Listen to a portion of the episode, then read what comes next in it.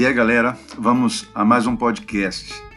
Hoje iremos responder as questões sobre grandes navegações da página 42.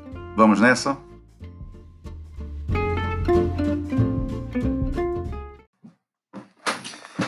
Então, a atividade é trabalhando com documentos. Então, iremos analisar um poema do Luiz Vaz de Camões.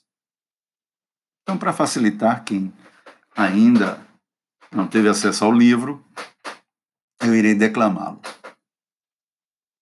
As armas e os barões assinalados, que, da ocidental praia lusitana, por mares nunca dantes navegados, passaram ainda além da Taprobana. Em perigos e guerras esforçados, mais do que prometia a força humana, e entre gente remota edificaram novo reino, que tanto sublimaram.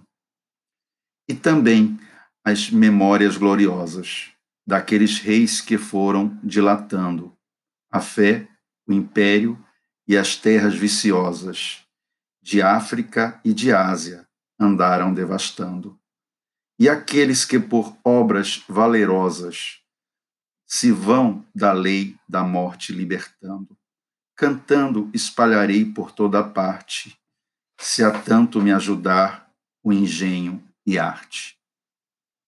Cessem do sábio grego e do troiano as navegações grandes que fizeram. Cale-se de Alexandre e de Trajano, a fama das vitórias que tiveram. Que eu canto o peito ilustre lusitano, a quem Netuno e Marte obedeceram. Cesse tudo o que a musa antiga canta, que outro valor mais alto se alevanta.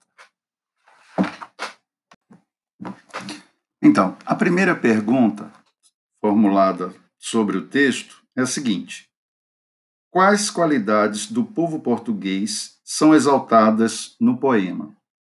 Copie no caderno os adjetivos e outras palavras do texto que mostrem tais qualidades. Então a gente pode perceber que o poema é uma exaltação ao povo português e entre as palavras que a gente pode encontrar adjetivos no texto são bravura, coragem. Eu acho que é isso. Segunda questão. Quais são os mares nunca dantes navegados?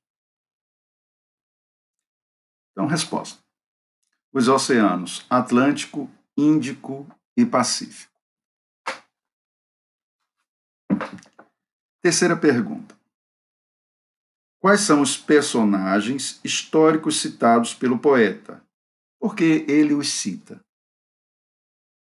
Então vamos lá. Ele cita os reis portugueses, reis que foram dilatando a fé, o império e as terras viciosas, e Trajano e Alexandre, imperadores da antiguidade.